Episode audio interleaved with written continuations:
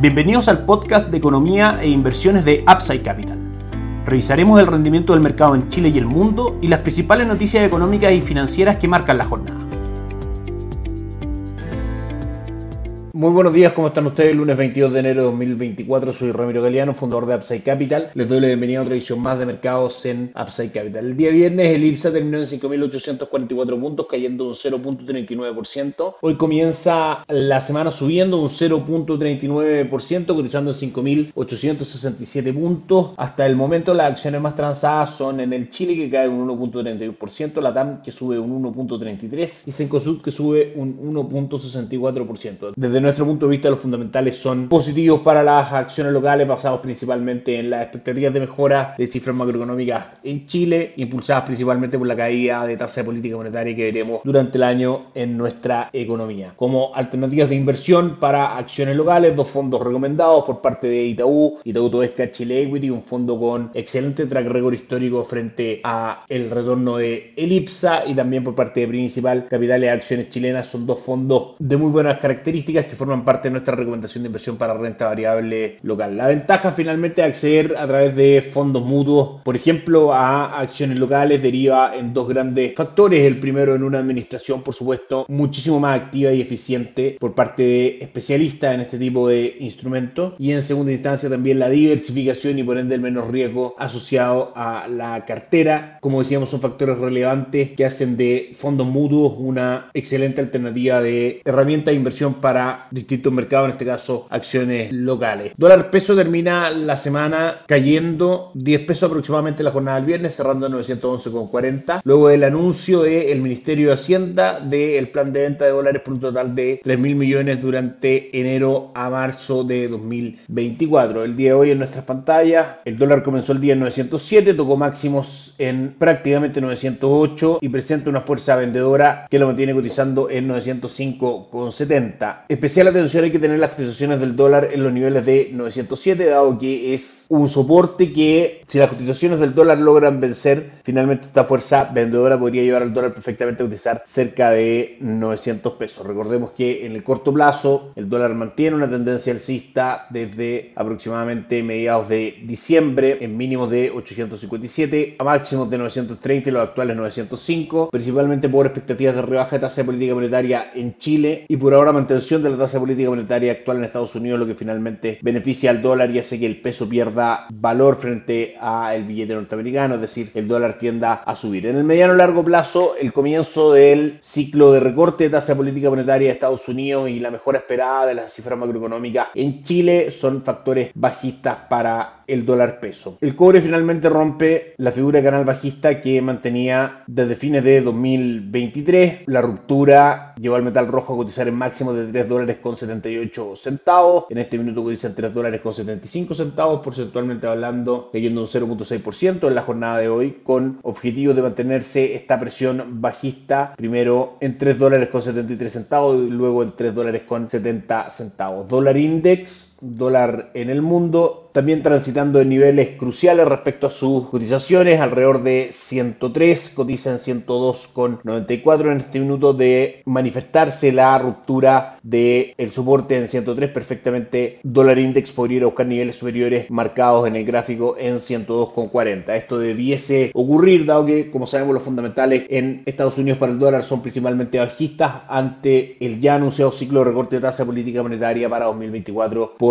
la Reserva Federal. Y por último, renta fija, tendremos noticias importantes esta semana, encuesta de operadores financieros, pre-reunión de política monetaria el 31 de enero. Conoceremos el resultado de esta encuesta el día viernes de esta semana, recordando que los fundamentales para la renta fija local son bastante atractivos, dado que, como sabemos, las expectativas de tasa de política monetaria para Chile son bajistas para 2024, con proyecciones de cierre este año alrededor del 4% de tasa de política monetaria, actualmente estamos en el 8.25% impulsado principalmente por las expectativas inflacionarias en Chile, absolutamente ancladas al 3%, que es la meta del Banco Central, también por la inflación del 3.9% final de 2023, que resultó más baja en comparación a las expectativas que tenía el mercado. Para eso, distintos instrumentos de inversión, estrategias de corto plazo, aún con una ponderación importante de money market, de mediano largo plazo, ya con instrumentos de renta fija, para mediano plazo ahorro corto plazo y ahorro plus, para largo plazo fondo Itaú, todos ellos de Itaú AGF por parte principal AGF, carteras de conservación de capital a 6, 18 y 36 meses forman parte de nuestra recomendación de inversión. Respecto a Estados Unidos, un excelente día de cotizaciones. El día viernes Dow Jones cerró subiendo un 1.05%, S&P 500 en 4.839 puntos, marcando nuevamente máximos históricos, subiendo un 1.23% y Nasdaq subiendo un 1.7%. Como decíamos, S&P 500 marcó máximos históricos en 4.839 puntos, luego de aproximadamente dos años. Dow Jones también presentó un nuevo récord y Nasdaq marcó su mayor nivel en los últimos dos años. Optimismo en Wall Street, que cuenta finalmente, como lo hemos dicho, mejores condiciones en general desde el punto de vista económico, basándose en el comienzo del ciclo de rebaja de tasa de política monetaria que la Fed debiese llevar a cabo durante 2024. Un factor relevante para saber la dimensión de la rebaja de tasa de política monetaria que actualmente se encuentra en un rango entre el 5.25 y 5.5% en Estados Unidos tiene que ver con si eventualmente Estados Unidos cae en recesión o no. En el caso en que haya recesión, la caída podría ser de 500 puntos básicos, eso muestra la estadística analizando 140 ciclos de endurecimiento de política monetaria en 14 mercados desarrollados desde 1960 a la fecha. Eventualmente, si es que no tuviésemos recesión, la caída durante el primer año, estadísticamente hablando, debiese ser de 200 puntos base. Por ende, desde el punto de vista macroeconómico de los anuncios hechos por la Reserva Federal y también desde el punto de vista estadístico, Estados Unidos se va a ver enfrentado a un ciclo de recorte de tasa de política monetaria, lo cual es alcista, por supuesto, para bonos y acciones, por definición, en ese mercado que forma parte de nuestra estrategia de inversión. Lo hemos dicho en reiteradas ocasiones, los ciclos de recorte de tasa política monetaria son tremendamente beneficiosos para el retorno de los índices bursátiles, los cuales claramente comienzan a descontar la información en los precios antes de que las cosas vayan sucediendo y el hecho de que S&P 500 haya marcado máximo histórico el día viernes refuerza por supuesto nuestra estrategia de inversión y nuestro análisis al respecto. Respecto al calendario económico, las principales noticias serán publicadas desde el miércoles en adelante. Ese día de Alemania conoceremos índices gerentes de compra del sector manufacturero, desde Estados Unidos también índices de compra del sector manufacturero y el sector de servicios. El día jueves tendremos la reunión del Banco Central Europeo, su decisión sobre tasa de interés y la comparecencia de Cristian Lagarde, la presidenta del Banco Central Europeo, frente al mercado. Desde Estados Unidos, pedidos de bienes durables, PIB trimestral del cuarto trimestre y también peticiones semanales por subsidio de desempleo marcarán la jornada junto con la venta de viviendas nuevas. El día viernes tendremos la noticia más relevante de la semana, precios del gasto de consumo personal, la medida favorita de la Reserva Federal para seguir el comportamiento de los precios en esa economía y que por supuesto el mercado estará muy atento al resultado que podría marcar el futuro relativamente inmediato de la política monetaria de Estados Unidos. Y por parte del calendario de entrega de resultados,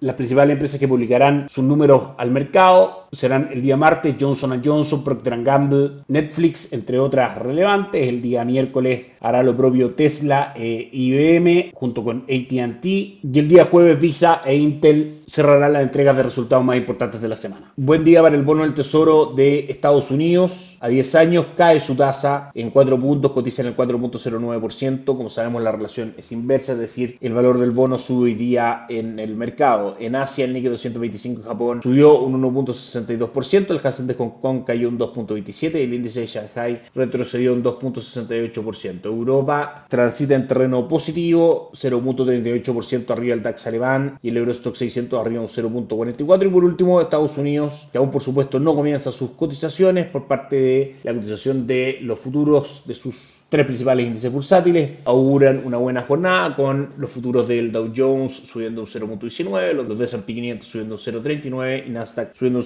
0.74%. Eso es todo por hoy, que tengan una excelente semana, nos encontramos mañana. Gracias por escuchar el podcast de Economía e Inversiones de Upside Capital. Te invitamos a visitar nuestro sitio web www.upsidecap.cl y contactarnos para brindarte una asesoría objetiva, sin sesgo y con una mirada global para tus inversiones.